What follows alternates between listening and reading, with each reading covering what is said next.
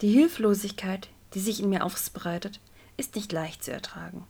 Einen Begleiter. Wo soll ich denn den herbekommen? Und welche gibt es überhaupt? Mein Herz stolpert vor Aufregung. Damit haben sie mich kalt erwischt. Begleiter? Seit wann haben wir Magier das?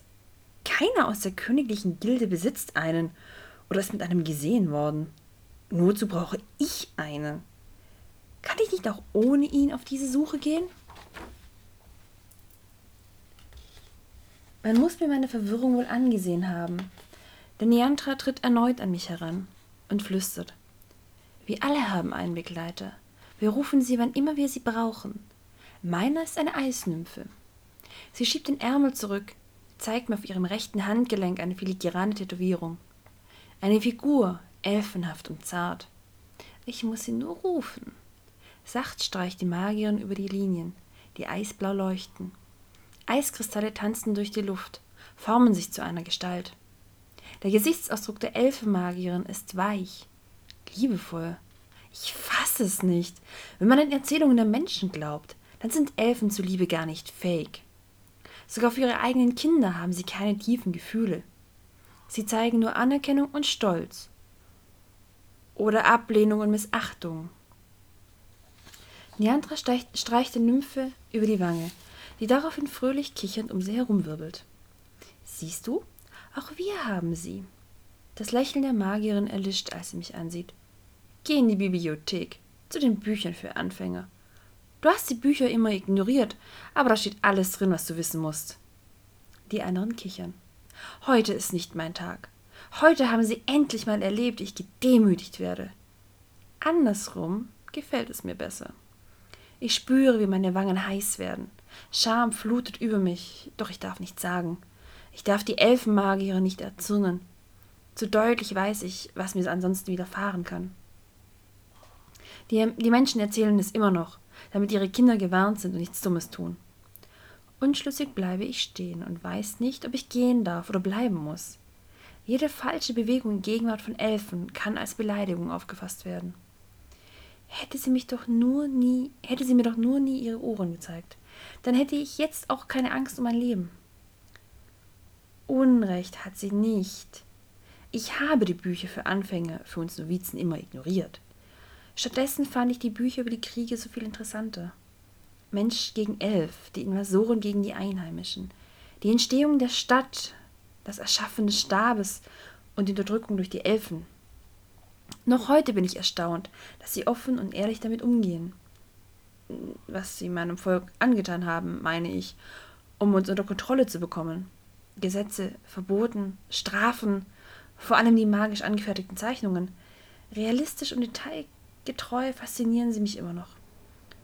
Kreuzigungen, Verbrennungen, Häutungen. Sie haben unendlich viele Methoden entwickelt, um uns Menschen zu bestrafen. Nur uns Menschen. Es ist noch nicht so lange Brauch, dass wir an der Seite der Elfen lernen dürfen. Dafür mussten unsere Rebellionen enden. Geh! herrschte mich Niantra an. Ihre Nymphe verpasst mir einen Stoß und ich schluckle, schluck, murmle eine Entschuldigung und eile mit hochrotem Kopf davon. Sie lachen. Noch. Auch wenn ich jetzt Zeit verliere, werde ich diesen Stab finden. Sie werden büßen, dass sie mich ausgelacht haben. Meine Robe raschelt, als ich in die Bibliothek eile. Die kühle Luft lässt mich frösteln, lässt mich kurz innehalten. Mein Blick wandert über die hohen Regale voller Bücher. Die Novizenbücher interessieren mich nicht. Wirklich nicht. Fast automatisch wandere ich hinüber zu den Büchern über die Geschichte der Stadt, auch wenn ich sie beinahe auswendig kenne. Aber ich muss mich um einen Begleiter kümmern. Wenn sie alle einen haben, brauche ich auch einen. Doch wo fange ich mit meiner Suche an? Hallo? Mit einem leisen Schrei fahre ich zusammen am Wirbel herum. Eine Novizin, Priester oder Magier, kann ich nicht genau sagen, steht vor mir. Ihr Lächeln ist unsicher. Sie hat eine Stapel Bücher auf den Armen. Grundlagen der Beschwörung, lese ich. Sind das die Bücher, die ich brauche? Hallo? wiederholt sie. Ich. Du musst eine der Magierschülerinnen sein, nicht wahr? Täusche ich mich oder zittert ihre Stimme? Was soll ich denn noch mehr dazu sagen? Es ist unschwer zu erkennen, dass ich eine Novizin bin. Meine Roben haben doch keine Ehrenruhen, sie sind schlicht und schmucklos. Sie erbleicht, zittert. Beinahe rutschen ihr die Bücher von den Armen. Es, es tut mir so leid. Bitte verrate mich nicht an die Elfen. Ich, ich dürfte nicht hier sein. Sie, dreht, sie sieht sich um, scheint einen Platz zu suchen, wo sie die Bücher abstellen kann. Ich mustere sie. Lange Roben in Violett mit silbernen Akzenten und Ketten. Ich weiß nicht, welcher Gilde sie angehört. Ihre Roben kenne ich nicht.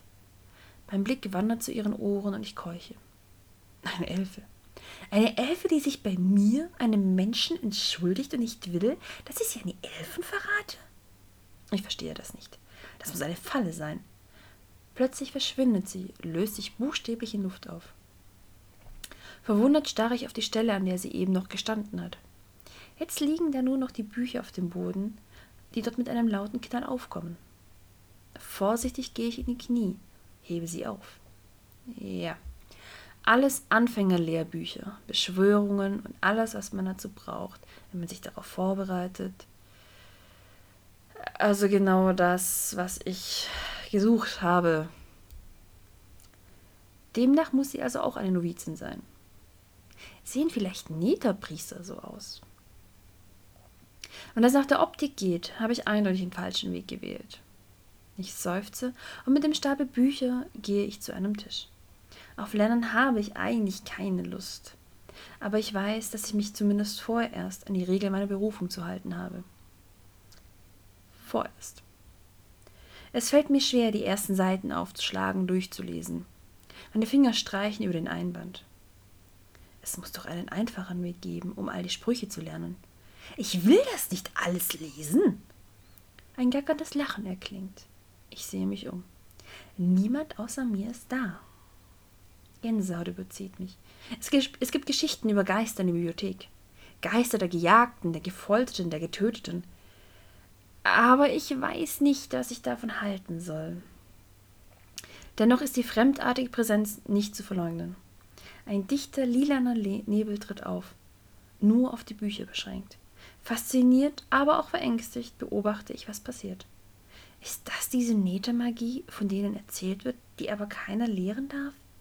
Ich habe von ihr gehört, habe die wundersamsten, grausigsten Geschichten gehört, die alle warnen und abschrecken sollten. Stets ist von Dämonen und lilanen Nebel die Rede. Den Nebel habe ich hier auch. Aber wo ist der Dämon? Etwas fällt auf den Einband des oberen Buches und rollt auf den Tisch. Der Nebel verflüchtigt sich und ich erkenne eine Pergamentrolle. Meine Hände zittern ein wenig, als ich danach greife und aufrolle dicht beschrieben in einer zierlichen Handschrift. Beeindruckt streiche ich über die Buchstaben, die zu leuchten beginnen. Erschrocken will ich das Blatt fallen lassen, doch ich kann nicht. Ich keuche, halte den Atem an. Die Schrift leuchtet, die gesamte Seite strahlt. Dann verschwindet jedes einzelne Wort. Ich bin verwirrt. Was passiert hier gerade? Funken stoben durch die Luft. Magie. Ich schlucke, wende mich zur Seite. Ein Begleiter steht neben meinem Tisch und ein stechender Schmerz zieht sich über mein Handgelenk. Offensichtlich wurde mein Gebete erhört, denn ich habe von irgendjemandem eine Beschwörung gesandt bekommen.